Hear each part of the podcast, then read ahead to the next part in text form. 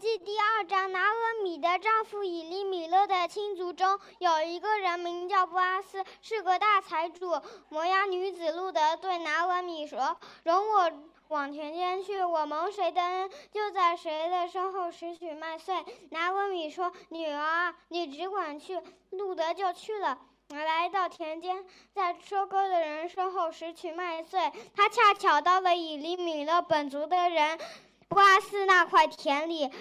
布阿斯正从伯利恒来，对收割的人说：“愿耶和华与你们同在。”他们回答说：“愿耶和华赐福于你。”布阿斯问监管收割的仆人说：“那是谁家的女子？”监管收割的仆人回答说：“那是摩押女子，跟随拿俄米从摩押地回来的。”他说：“请你容我跟着收割的人拾取打捆剩下的麦穗。”他从早晨直到如今，除了在屋子里坐一会儿，藏在这里。布阿斯对路德说：“女儿，听我说，不要往别人田里拾取麦穗，也不要离开这里，要常与我使女们在一处。我的仆人在哪块田收割，你就跟着他们去。我已经吩咐仆人不可。”欺负你，你若渴了，就可以到器皿那里喝仆人打来的水。路德就俯伏在地叩拜，对他说：“我既是外邦人，怎么蒙你的恩这样顾惜我呢？”波阿斯回答说：“自从你丈夫死后，凡你向婆婆所行的，并你离开父母和本地到素不认识的民中，这些人全，这这些事人全都告诉我了。愿耶和华照你所行的赏赐你。你来口号耶和华以色列神的翅膀下，愿你满得他的赏赐。”路德说：“我主啊，愿在你眼前蒙恩。我虽然不及你的一个使女，你还用慈爱的话安慰我。”的心，到了吃饭的时候，布阿斯对路德说：“你到这里来吃饼，将饼蘸在醋里。”路德就在收割的人旁边坐下，他们把烘了的穗子递给他，他吃饱了，还有余剩的，他拿起来又拾取麦穗。布阿斯吩咐仆人说：“他就是在捆中拾取麦穗，也可以容他，不可羞辱他，并要从捆里抽出些来。”放留在地下，任他拾取，不可试喝它。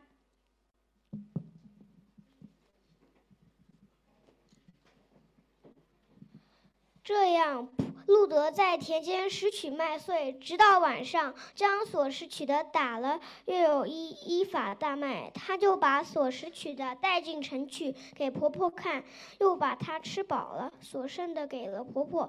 婆婆问他说：“你今日在哪里拾取麦穗，在哪里做工呢？愿那顾恤你的德福。”路德就告诉婆婆说：“我今日在一个名叫波阿斯的人那里做工。”拿俄米对儿妇说：“愿那人蒙耶和华赐福，因为他不断的恩待活人死人。”拿俄米又说：“那是我们本族的人，是一个至敬的亲属。”摩押女子路德说：“他对我说，你要紧随我的仆人拾取麦穗，只等他们收完了我的庄稼。”拿俄米对儿妇路德说：“女儿啊。”你跟着你他的使女出去，不叫人遇见你在别人的田间，这才为好。于是路德与波阿斯的使女常在一处，拾取麦穗，直到收完了大麦和小麦。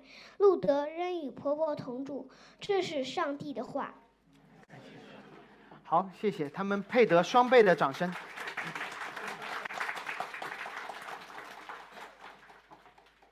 所以我很喜欢小朋友读圣经的样子，他们就真的拿手点。你知道以色列人他们读旧约的时候，就真的会拿一个金的手手指去点着他们要读的那些经文。好，呃，那城市生命的呃弟兄姐妹们，呃，第一次来常来来了又来的各位朋友们，大家早上好。嗯，前几天我自己飞了一次东北去主持一场婚礼，算起来上一次离开上海是今年三月份的事情。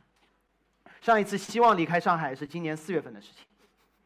第一次想回上海是在哈尔滨刚下机场的时候，做完核酸出了机场那一刻，因为不熟地形，我没有叫网约车，因为不知道他能够在哪里等我。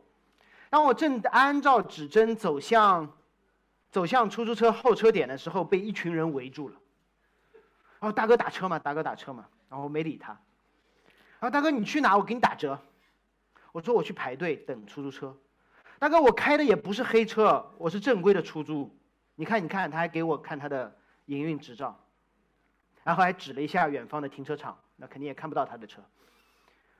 然后我只能说，我信，我信你是正规正规的出车司机。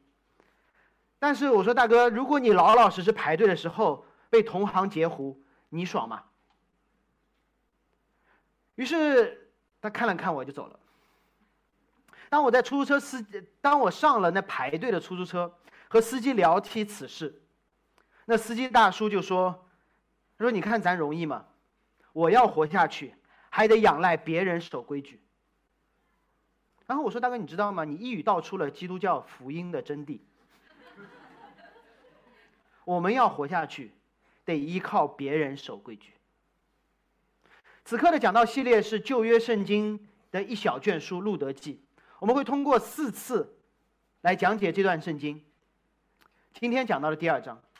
当我们在路德记的时候，我们会针对一个人，那个人叫拿阿米。按照今天故事发展的三个阶段，我们会来分路德和拿阿米讨论生存的问题。然后路德这个人又到了波拉斯的田间，获得了比他想象更大的恩典。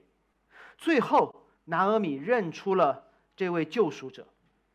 求生存，蒙恩典，认出救赎者，这大致也是一个人成为基督徒的顺序。让我们把眼光转到两千年前的犹大伯利恒。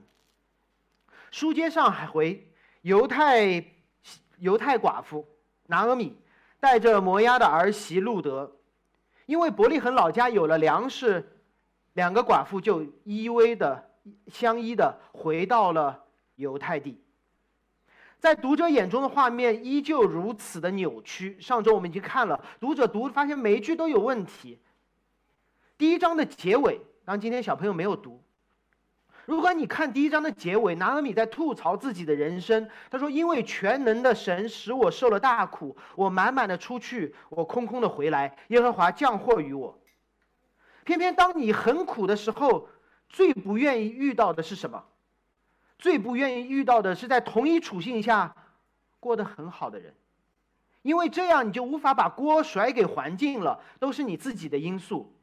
所以第二章开篇，作者就从拿阿米的穷苦转向了另外一个人物，叫拿阿米的丈夫以利米勒的亲族中有一个叫波阿斯的，他是大财主，而且这是动手割大麦的时候。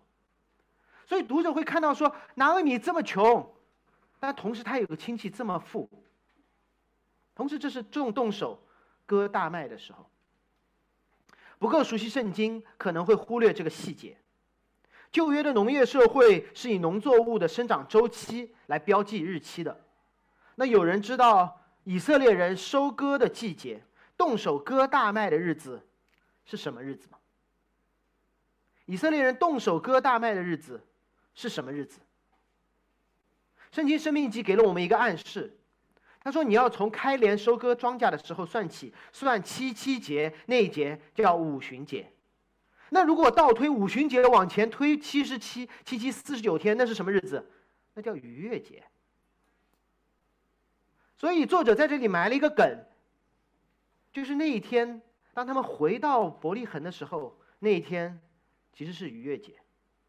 以色列人在第一个逾越节去了埃，出了埃及，去往应许之地。拿阿米和路德在另外一个逾越节，离了摩押，回到了伯利恒。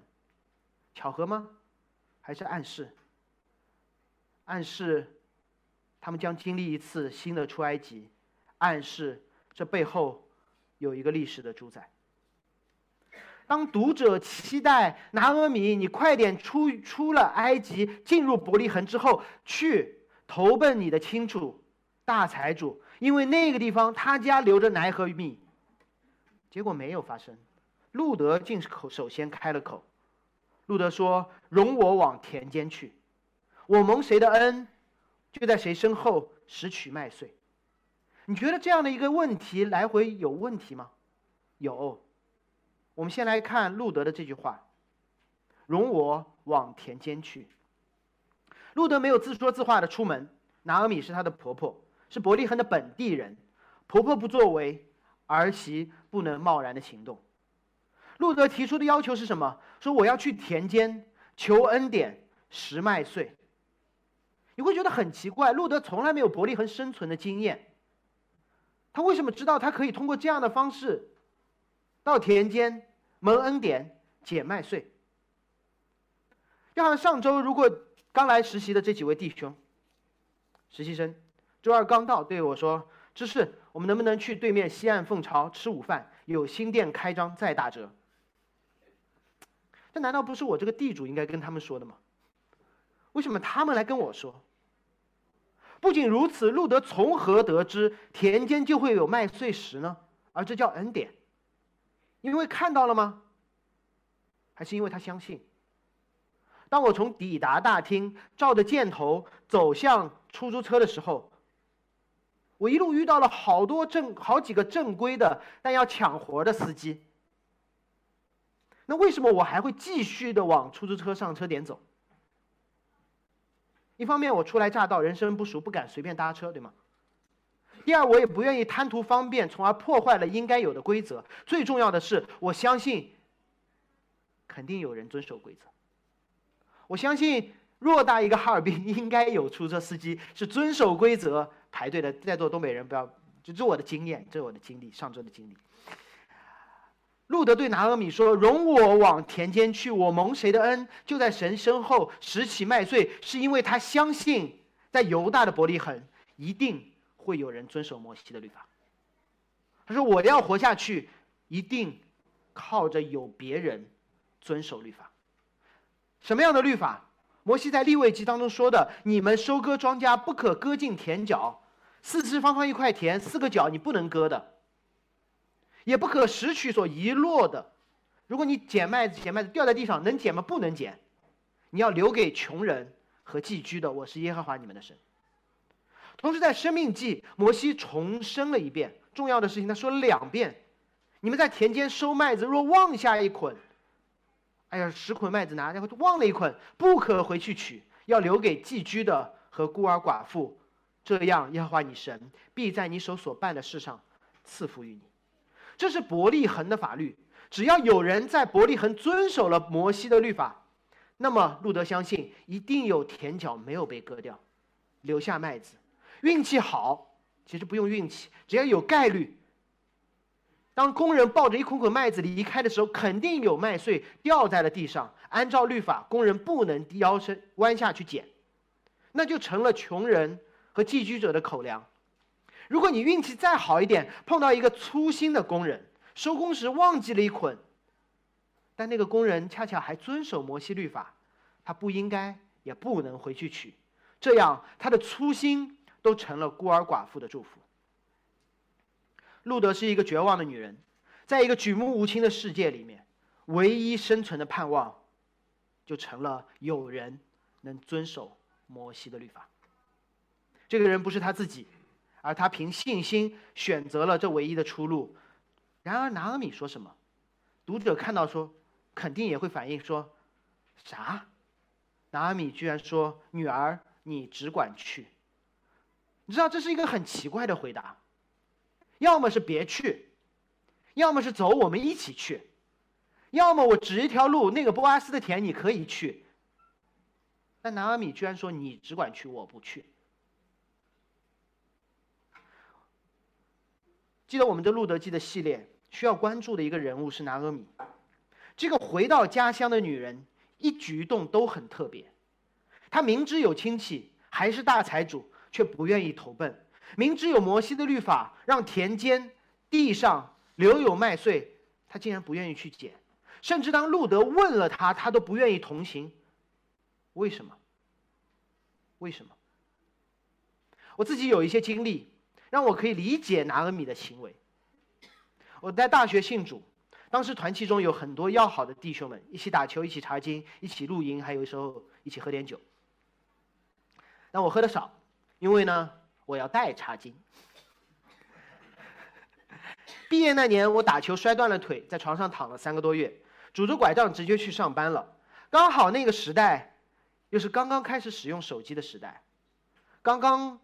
大家开始慢慢注册 email 的时代，所以我和校园团契当中一起查经或者听我带查经的弟兄们失联了。失联之后怎么办？当你没有了教会，没有身边的弟兄姐妹，你会怎么办？你肯定不会马上放弃信仰，你还会拿着圣经。当时我觉得不够，于是在网上订阅了类似灵命日粮之类的灵修邮件，每天会按时发到我的邮箱。定了八点钟，我们八点半日本公司开始开早会，前面有半个小时能够读读神的话。但是如果你经历过没有教会生活、没有团契生活的日子，一定会和我一样。每天机械的打开电脑，直接把那些邮件设为已读。退订良心上过不去，已读可以。出差一定会带一本圣经，从不打开。作为对自己的提醒，就是忙过这一阵，我会回教会赚够钱，一定慷慨。然而提醒之后就再也没有下文，最终圣经成了行李中额外的负重负重负重。但有一次我外地出差，约了大学的朋友。一起吃饭，他不是基督徒，反倒他是问我说：“哎，你以前吃饭之前不是祷告的吗？刚才没看到。”我说：“我默默的祷告了，没有看到。”但是他对我是一个提醒，提醒我什么？提醒我每次谢饭的时候都会说：“哎呀，筷子掉在地上了，感谢神，祝福饮食，筷子捡起来了。”这就变成了一个曾经带过茶经。渐渐回到信仰时，人的信仰表现。犹太人、摩押人都知道犹太人应该怎么行，但是拿俄米不愿意，不是因为他不知道，而是中间在摩押的这些年。当我在外漂泊近三年，回到教会，最不想面对的事情，居然出现在了我的眼前。一个我在大学传福音信主的小弟兄，居然在台上分享。而我三年没有打开圣经，要找到路德记，还得先看目录。我受不了同辈的弟兄比我更属灵，每一次见到他，对我都是属灵的灵魂的拷问。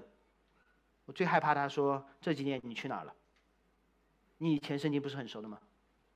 别忘了，当年是你带我查的这卷书。”甚至我更受不了的，是他在上面讲了那卷书，还要来感谢我。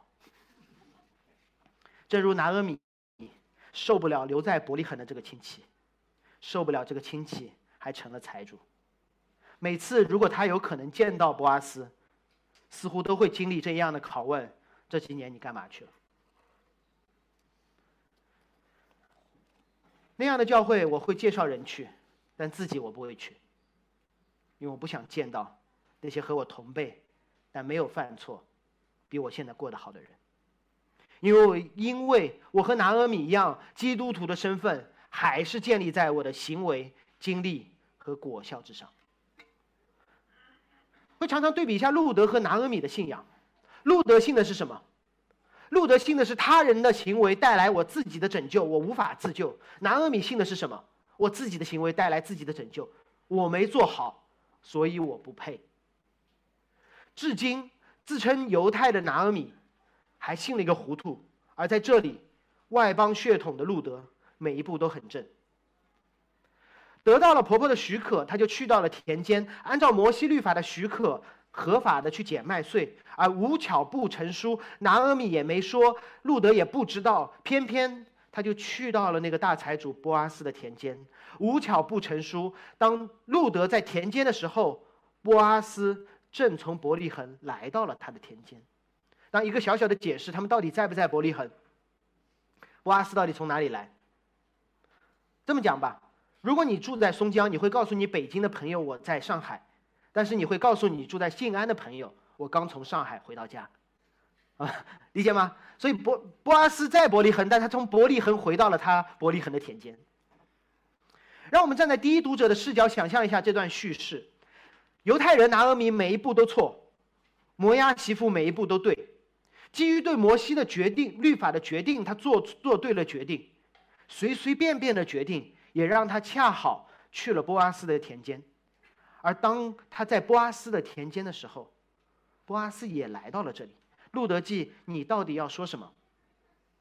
让我们听波阿斯的第一句话，他说：“耶和华与你同在。”希伯来文学有一种这样的表达方式，就让文中的角色在彼此对话的时候，有点像今天的电影，他会打破第四道墙，对读者也说这句话，既是对他的仆人说的，也是对读者说的：“耶和华与你们同在。”所以，《路德记》的作者记载下来，不是让人知道路德怎么做了正确的决定，而是说，上帝始终与他们同在。别以为这是巧合，这巧合。是神与人同在的记号。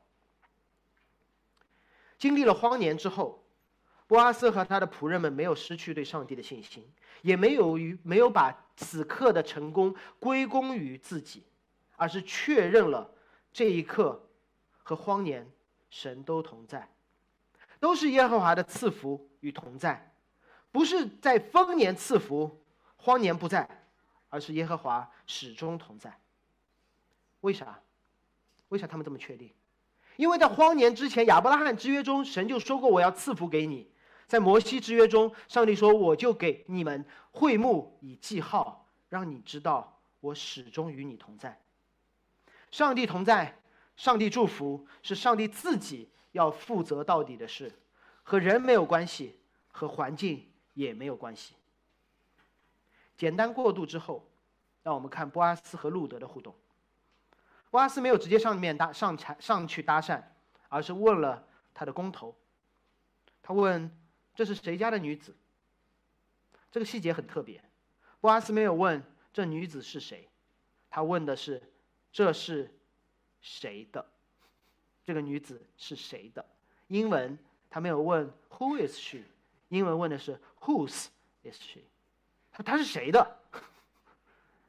这是一个关于身份的问题，就是你是属于谁的。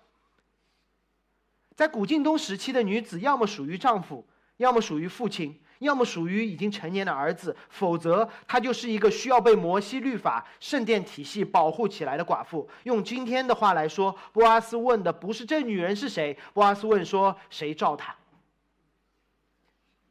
谁照她？那听听他的仆人是怎么回答的。第六节，是那摩押女子，是那摩押女子，跟随拿阿米从摩押地来的。路德的身份是什么？在那仆人眼中，他还是外邦人。在仆人眼中，拿阿米不能照他，他只是跟着拿阿米来的。同时，波阿斯的仆人还对这女子的行为做了一个描述，作为他身份的象征。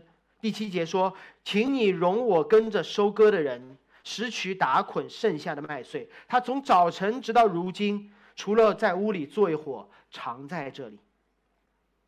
路德是一个摩押人，跟着犹太人来到了伯利恒，但是他居然按照摩西的律法提出了要求，并且等待主人的回应。在这里，我们可以看到这仆人说：“他说，请你容我收割。”呃，在收割的时候拾取剩下的麦穗，然后呢，一直坐在这里。在三章当中，我们会看到拿阿米对路德也说过安坐等候，放在一起理解。普遍的解经家认为，路德来到波阿斯的田间，提出了拾取麦穗的要求，但是因为仆人不清楚该怎么办，暂时没有让他捡，需要等主人的允许。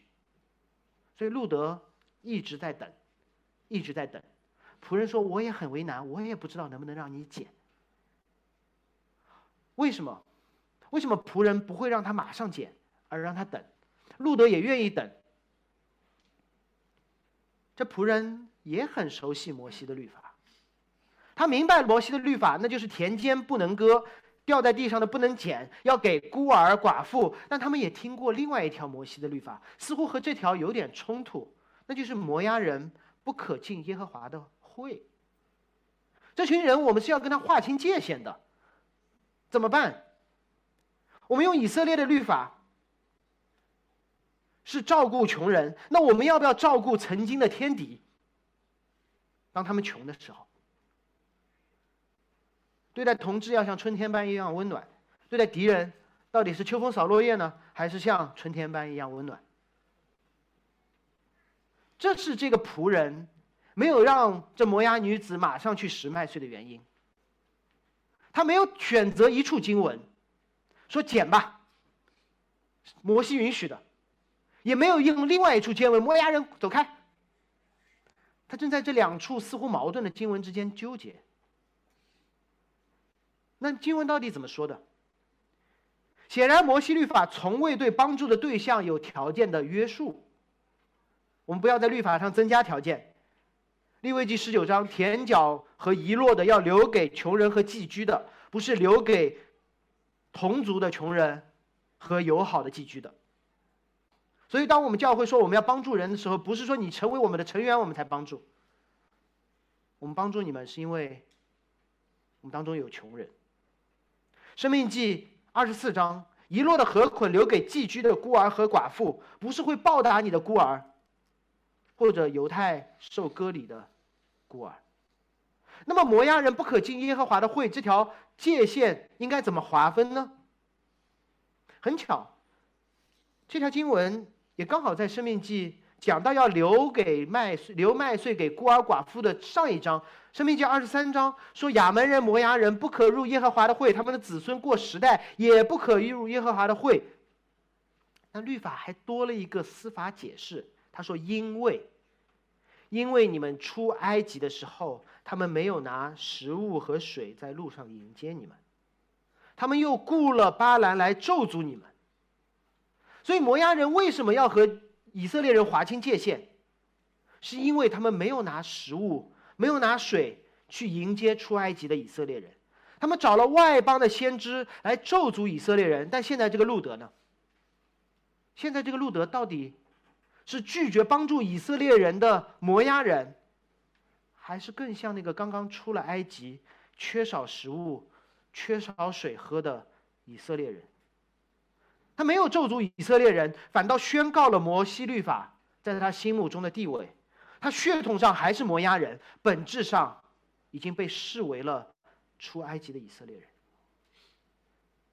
这时，如果不让他捡麦穗，那你想，波阿斯或他的仆人成了谁？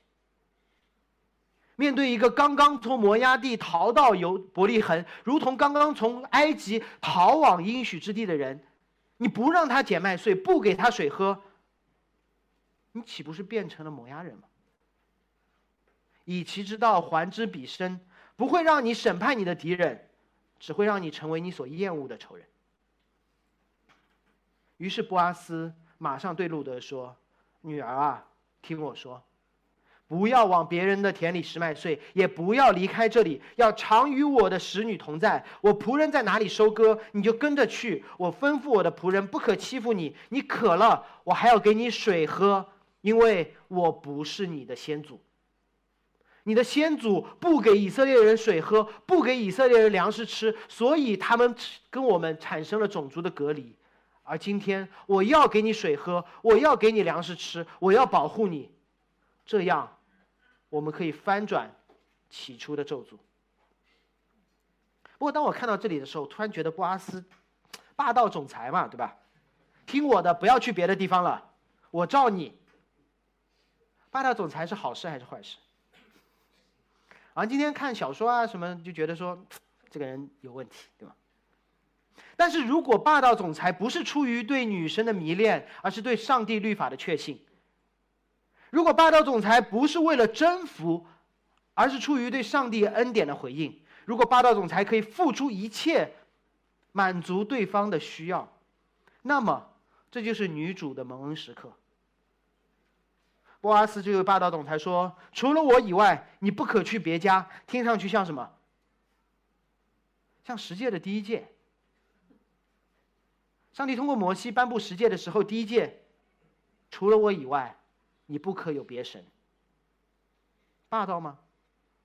这这是许多人吐槽基督教的原因之一。你们独断，你们专横，你们霸道，你们不包容。如果说这句话的人是我的朋友，我会直接告诉他说：“你这样的评价，独断、霸道、专横、不包容。”首先，让我们看一看波阿斯说这话的时候，他和路德之间的地位如何。不是一个找工作的路德碰到了一个刚刚发迹的小老板，是一个走投无路的路德碰到了里外一致的大地主。当耶和华神在出埃及记二十章让摩西告诉以色列人，除了我以外不可有别神的时候，那时候的以色列人是怎样的以色列人？他们四百年生活在一个多神崇拜的世界里面，他们每天想的就是：我今天别少拜了一个神呢。万一拜错了怎么办？拜不全怎么办？就像我最近在吃药，吃那个胃药，什么，对吧？你们前几次你们知道的。餐前这个吃两粒，然后餐后吃两粒，有些是两顿，有些是三顿，天天我就被这个药给捆绑了。这叫多神崇拜，生怕漏了哪个。我盼望医生跟我说吃这个就可以了，这叫好消息。所以在一个多神崇拜、害怕漏拜、不知道应该拜哪些神的埃及，如果有一位神说除了我以外你不可有别神，无疑这是一种祝福。这是一种祝福。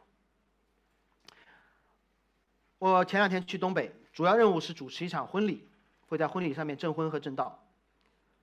但他他找了当地的一个婚庆公司，那个主持人负责后面啊，当负责排调音乐以及后面吃饭时候的那些那些流程。然后我跟那个主持人加了朋友圈，发现他是当地交通台的一个主播，声音很好，声音很好，兼职做婚礼司仪。在仪式结束之后聊天的时候，他说：“我从我的职业角度，很喜欢基督教。我从我的职业角度很喜欢基督徒的婚礼。”我说：“此话怎讲？”他说：“做婚庆最害怕的是什么？最害怕的就是谁的意见都信。哎呀，一会儿我妈妈那边有这个规矩，一会儿我爸爸那边有这个规矩。哎呀，我的小姐妹跟我说要这样，哎呀，我的哥们儿要是这样。”哎呀，百度说，我最近看了一个公众号，他们是那样的，一会儿整个西式，一会儿整个老家的。然后南方的说要搞晚宴，他不知道北方过了十二点就叫二婚。他说还是你们基督教好，只信一个你们就拒绝其他所有的。我说你说的对，所以只信一个，除了我以外不可有别神，这是一个好消息。所以，一神论不是独断专横。你要知道，这个神是怎样的神。如果这个神是一个全能、全知、完美的神，那么唯独他就可以让你拥有对杂七杂八说不的超能力。同时，当波阿斯对路德说“不要往别人田间去，不要离开这里”，波阿斯在强调什么？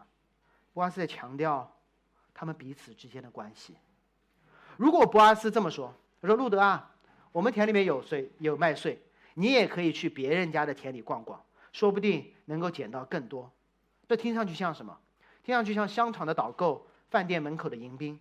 没关系，随便逛逛，喜欢可以试一试，不喜欢别人家也挺好。逛完了欢迎回来。但是谁会对我说别去逛了，回家里吃？我妈。所以这句话表现的不是波阿斯的专横，这句话是波阿斯在告诉路德：“我要和你建立怎样的关系。”教会也是这样，如果你去，如果你来，不用不用去了。如果你来我们教会，见面聊天，你会说：“哎，我我在教会看，我现在在找教会。”如果我说你可以去其他教会逛逛，也欢迎回来，说明什么？说明我把你当访客。我把你当访客，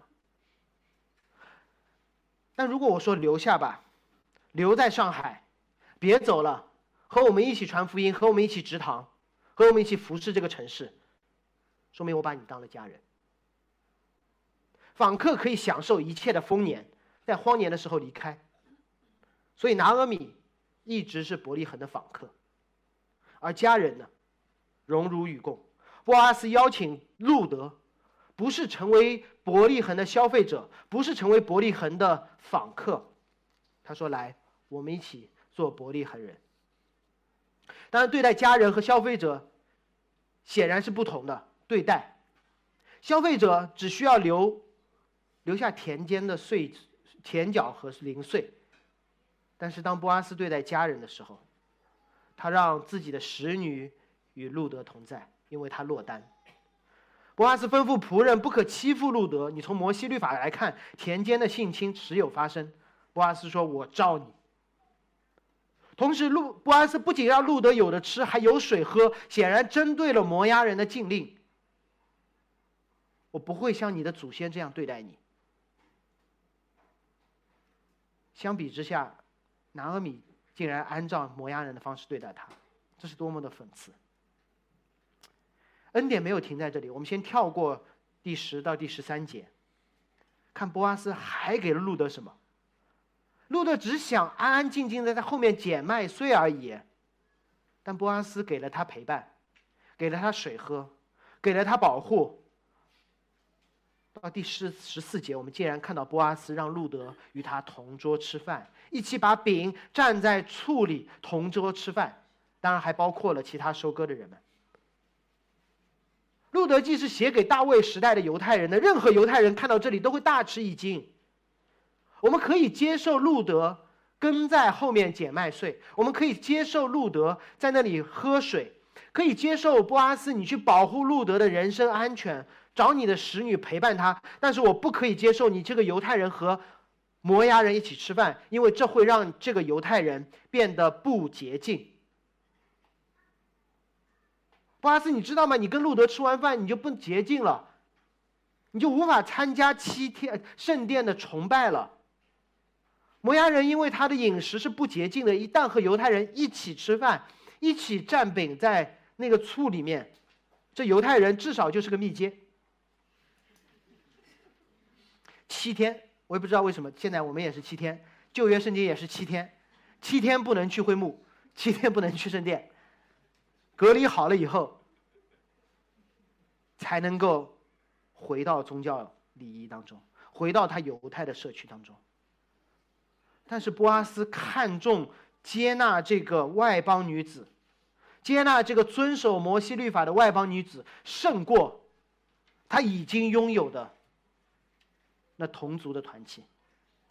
恩典完了吗？还没完！天哪，就没完没了的恩典。吃饱了还有剩，十五节更夸张。波阿斯吩咐仆人说：“他不仅可以拾麦穗，就是从捆中取抽出来的，都不算偷。”摩西律法规定说，你可以捡掉下来的，没说你可以一捆捆的抽，对吗？摩，然后波阿斯还说什么？我恐怕他不敢一捆捆的抽，怎么办？你们就直接你帮他抽出来，扔在地上让他捡，扔在地上让他捡。波阿斯最大程度的让路德安全的进入。这个群体安全的享受恩典，安全的享受恩典。所以你们如果要请我们在座的实习生吃饭的话，不要一上来请的太好，会吓到他们。我知道你们很慷慨，慢慢来。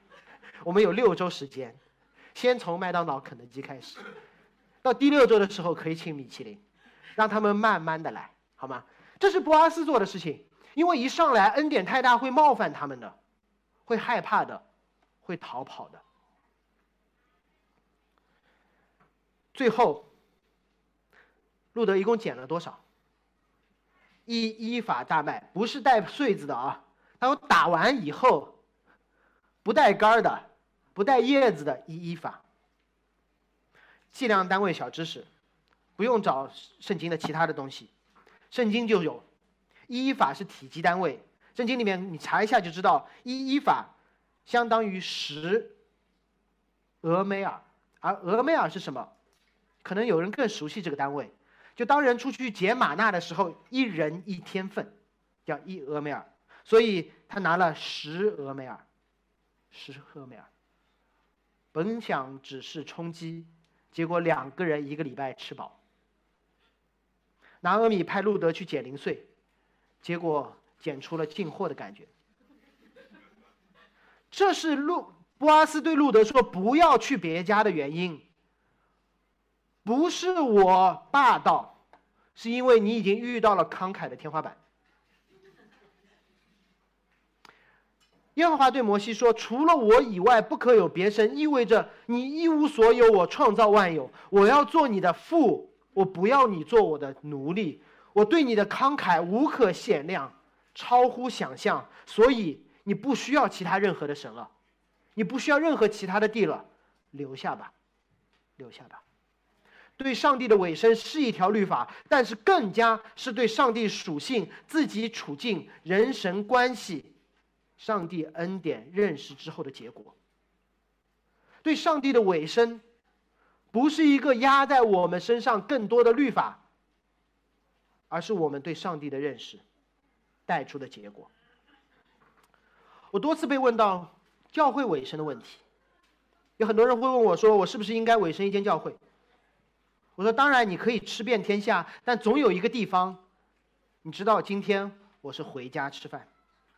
你可以常常出差，住遍五星级、六星级、七星级，但总有一个地方，你知道，说今天晚上我回家睡。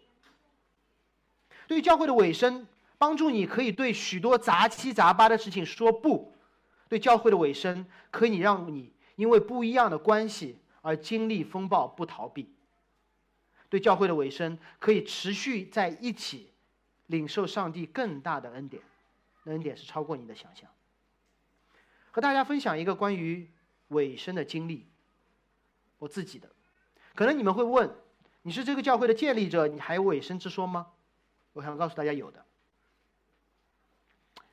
过去两年半，从今天教会开始，直到现在两年半，可能只有我太太跟我一起，我们两个每周都在这里。每一周，听上去还是挺容易的，但做起来并不容易，因为会有太多的人说啊，包括你们厦门的对吧？哎呀，礼拜天就别走了，在这里讲篇道啊，等等等等。那我想到的是，当波阿斯说神与我们同在的时候，至少一直每周你在这里都能够看到我，是一点点我反映上帝工作的样式，叫中心的同在，哪怕我不站讲台。也在这里，而这样的尾声很容易让我对任何外出的讲道邀请说不，特别容易，根本不用看面子，也不用看讲学费，什么都不用看，我说不，因为我愿意始终在这里，尤其是在一个教会流动性很大、刚刚建立的时候，说不就变得非常的容易，知道吗？有些人回答我说：“你可要不要想一想，不要这么快回答我。”我说不。而这样的不之后，不仅是我个人更快的成长，童工的成长也有目共睹。对外所有的培训、周间的培训、讲座，我会告诉邀请的人，除非我把这个培训变成上海城市生命教会内部的培训，我是不会来帮助你们的。所以我们在座很多很多的人都参加过我在这里给别人直播的培训。我说，如果我不为这间教会来服侍的话，我什么都不做。所以不经意间平添了我很多的麻烦，但在尾声中面对的麻烦，使我和大家都成长了。在这样巨大的恩典面前，路德是拥抱呢，还是抗拒？路德开始怀疑人生，因为真正的恩典一定会冒犯你，真正的恩典一定会冒犯你，因为恩典就是你不配的，恩典就是你想象不到的，恩典一定超过你的所求所想。恩典不是求之而有求必得，恩典是超过所求所想，所以路德就会问博阿斯说：“我既是外邦人，怎么蒙你的恩？”第十节，这样顾恤我。按照路德的教会经验，他一直被当作外人。路德的教会经验，他一直被当外人。他第一次被喊作女儿，经历各样的恩典，被当作自己人，反而觉得说是不是事出有因？阿斯到底你要干嘛？事实上，有很多人来到这间教会的时候也会如此反应。他说：“你们场地也不便宜，是不是？我信主了，只是我可以帮你完成今年的 KPI。”有些人甚至直接告诉我说：“如果你需要我信，你就直说嘛，互相帮助，你们也挺好的，不容易。”不是。波阿斯给了路德一个有趣的回答。他说：“自从你丈夫死后，凡你向婆婆所行的，并你离开父母本地到素不认识的民中这些事，人都告诉我了。耶和华照你所行的赏赐你，你来投靠耶和华以色列神的翅膀下，愿你得他的赏赐。不是因为路德的行为换取了耶和华的赏赐，而是路德的行为表现出他背后的信心。”路德拒绝了她婆婆的要求。路德相信的是她婆婆背后的那个神和那个国，所以神看的不是路德的行为，而是路德行为背后所相信的那个神。而路德的行为表现出他放弃了摩押人的身份，付代价来到了素不认识的民中，因为他不是相信他的婆婆，不是相信这样他可以活下去，而是相信那个神是真的。所以有人问我说：“信耶稣有什么好处吗？”我说：“没好处，是真的。”这样的人凭什么得祝福呢？因为波阿斯相信亚伯拉罕之约是真的。祝福以色列的上帝要祝福，亚伯拉罕所蒙的福，使万国得福。这是怎样的一种祝福？波阿斯用了一个很有意思的画面，他叫投靠耶和华以色列神的翅膀下。我承认，我读到这个的时候，第一反应是啊，是不是神如鹰把以色列人背在翅上？那个不是翅下，这个是翅膀上。翅膀下，圣经里面有没有翅膀下面的概念？有，至少我想到了两处，在神的翅膀下面，你可以得到怎样的祝福？有两处经文让我想到了翅膀的荫下，都是路德记之前的摩西五经当中所提到的。第一处，猜猜是哪里？创世纪一章一节和二节。起初，神创造天地，地是空虚混沌，渊面黑暗。然后呢，神的灵运行在水面上，英文叫 hovering。神的灵飞翔在水面上。所以在神翅膀下面的时候，发生了什么？无序中建立有序，黑暗中产生光，混沌变成宜居的世界。这不就是路德正在经历的吗？第二处在圣殿当中有翅膀，就是基路伯的两个翅膀下面叫施恩座，在那里有上帝的同在，约柜当中有玛纳、有杖、有十诫，上帝的恩典、上帝的审判和有序带来有序的律法。所以路德波阿斯没有告诉路德你将会得到怎样的怎样的祝福，波阿斯在告诉路德你在一条上帝翅膀之下的过程之中。从黑暗进入光明，从黑从混沌进入有序，从从完全的不宜居的摩押来到宜居的伯利恒，这是基督徒蒙恩的过程和蒙恩的本质，这叫天路历程。而最后，让我们跟着跟着路德回到拿阿米的家中。当婆婆看路德进了这么多货，就问他说：“你今日在哪里拾麦穗做工的？”路德说：“那个叫波阿斯的人。”所以我们看到二十节，拿阿米认识波阿斯吗？认识的，冤家路窄还是见了吗？那二十节是拿阿米在这一段对话当中的核心。他说：“愿那人蒙耶和华赐福，他不断恩待死人活人，又说他是我们的一个至亲。”这句话一定要记住，因为这句话是整个最后这一段的重点。为什么是重点？因为如果你听我讲的多，就知道这是三明治结构的中心。十八章，路德把带拾取的东西带给婆婆看，吃饱了剩的给婆婆。二十三章，她和婆婆同在，继续的拾麦穗。中间，婆婆问你在哪里做工？二十二节说你。跟着他使女出去继续做工。中间，路德告诉婆婆是波阿斯。十九节下半段，二十一节，路德对婆婆说：“就是那个波阿斯对我说话。”而中间的二十节，就是最后拿阿米和路德对话的核心。拿阿米认出了这个人，并且给他贴了一个标签。新译本翻得更好。和本说致敬的亲属，新一本说是一个有买赎权的近亲，是一个有买赎权的近亲，英文叫 redeemer，救赎者。拿阿米不是说他是你个亲戚，他说我们的救赎者出现了。以色列人要怎样才能够成为以色列人？割礼对吗？女性没有割礼怎么办？她要属于某个男的。而这个男的如果是以色列人，他拥有土地，所以你不仅属于这个男的，而且拥有上帝所赐的土地为记号，你是一个以色列人。让我用上海的例子来举例。你们很多人刚刚来上海工作，对吗？你怎样才能成为一个上海人？啊，我开始熟悉上海的街道，我跟上海人一样，周末去看剧、看展。啊，我开始学会说上海话。但你会觉得缺一点，因为我在上海缺一套房，或者缺一个上海的车牌吧。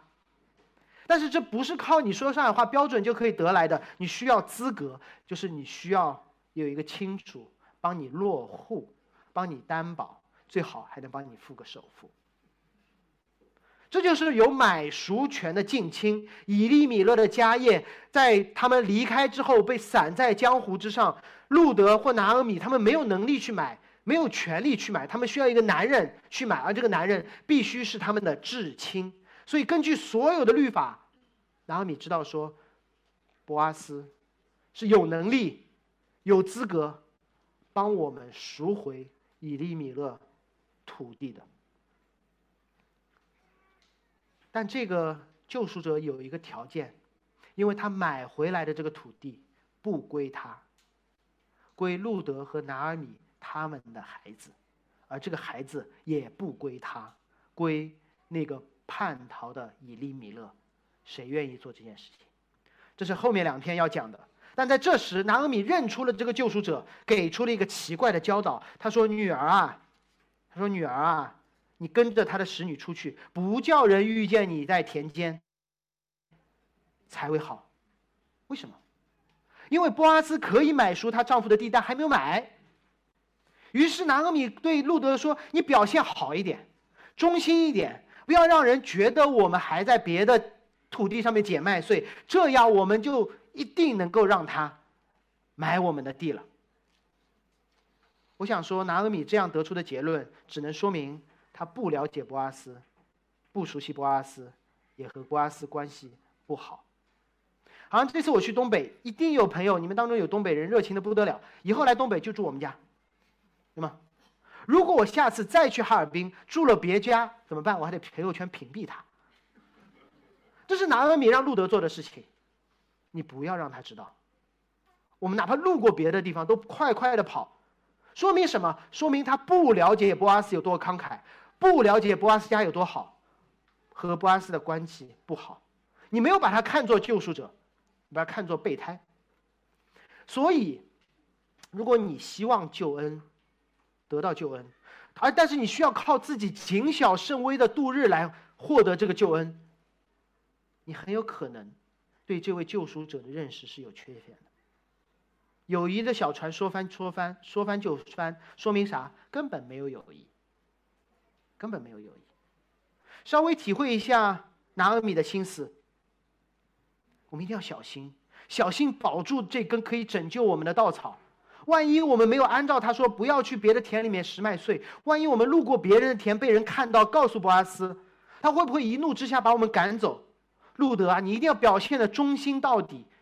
凡是博阿斯说的，你一定要做；可能造成误会的，一定要避免，一定要远离。这是一个律法主义者发挥到极致、痛苦到极致的状态，喜欢表忠心的结果，让他的女儿成为了奴隶。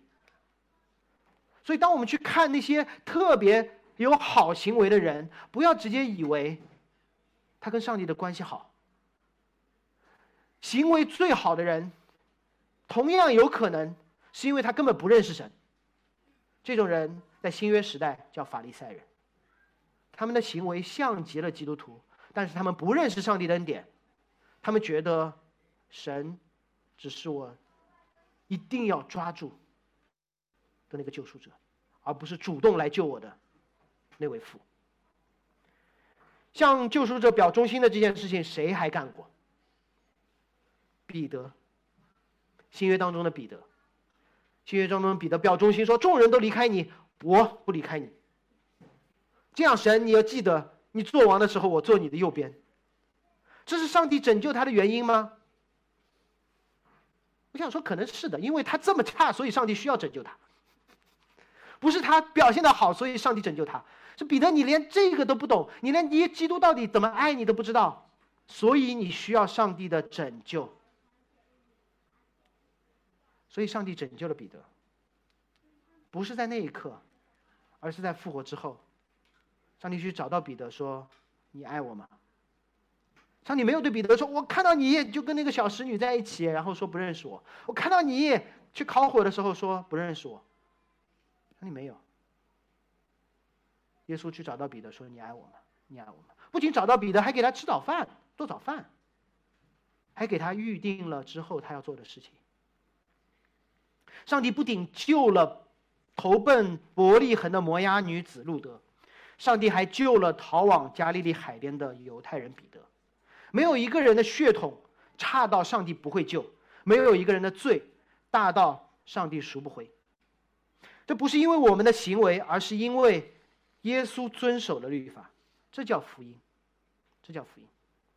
最后给大家讲一个故事中小角色的经历，有所虚构，请勿当真。这个人叫小张。小张是谁？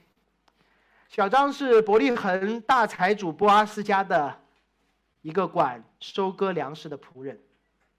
逾越节到了，小张说：“哦，逾越节到了，来来来，我们去主人田间收麦子吧。”他自己割，他也指挥他的团队割。突然看到一个女人默默地站在那里，看肤色就不是本地人，应该就是那个传说中和拿俄米一起来到伯利恒的摩押人。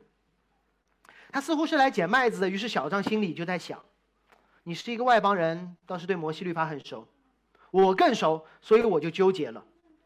摩押人、外邦人、寡妇来到这里的，到底我应该让他捡，不应该让他捡？算了，等老板来了再说。于是他就跟波阿斯聊了，简单解说：你们知道发生了什么？波阿斯解释了一下摩西的律法，让小张去照顾一下这个投奔伯利恒的摩押人，甚至他对小张说：“来来来，叫那个路德跟我们一起来吃饭。”哇，这下小张就不开心了。他对波阿斯会说什么样的话？他说：“我服侍这你多这多年，从未违背过你的命令，谨守摩西的律法。你让我少割田角，我就乐得少干活；你让我撒下麦穗，我就大把大把的撒；你让我捆好的忘记了，我就不会去捡。所有的有用功无用功我都做了，只为让路德体面的捡麦穗。结果你居然让这个刚来的摩崖女子和我有一样的待遇。”一起劳作也就罢了，你凭什么让我和他一起吃饭？熟悉吗？这段对话。博阿斯说：“来，我们看一下将会出现的新约，《路加福音》十九、十五章。”博阿斯对他说：“儿啊，我常与你同在，我一切所有的都是你的，只是你这个姐妹死里复活，失而又得，我们理当欢喜快乐。”第二天，小张上班的时候，突然发现路德居然在隔壁邻居家的田里面拾麦穗。即刻气不打一处来，我老大待你不薄，你居然水性杨花，看我不告诉博阿斯，以后主人右边的席位就是我的了。但是小张转念一想，如果我告诉波阿斯，波阿斯会怎么做？波阿斯可能会让我派我去别人的田里，你也要保护他。毕竟那个某人田里的工人可能会欺负他，老板可能会让我直接再扛一捆麦子，告诉他说不需要去捡了，我这里有足够。可能老板还会让我去剧透，说你知道吗？波阿斯会娶你回家。那么这一刻的小张会说，那就按照老板的心意，直接以恩相待，我去邀路德。回到波阿斯的田间吧。如果你有发现你身边有一个曾经称弟兄姐妹的人离开过教会，不要用律法去责备他，说你离开了你完了，用恩典来吸引他。不要问他你早干嘛去了，和他说快，我们一起回家，经历更大的恩典。这是盼望在这间教会发生的事情。我们一起祷告。主，谢谢你让我们在波瓦斯身上。看到你自己守约施慈爱的样子，主，谢谢你让我们在路德身上看到一个单靠恩典的乞丐如何找到救恩的故事。主，谢谢你让我们在拿俄米身上看到认出救赎主却依靠依旧依靠我们自己的我们。主啊，帮助我们中间自认不会加入教会的，经历路德那般的恩典被你吸引，让我们中间这些基督徒成为那个仆人，成为你恩典的管道。帮更多的人经历你，归向你。奉耶稣基督名祷告，阿门。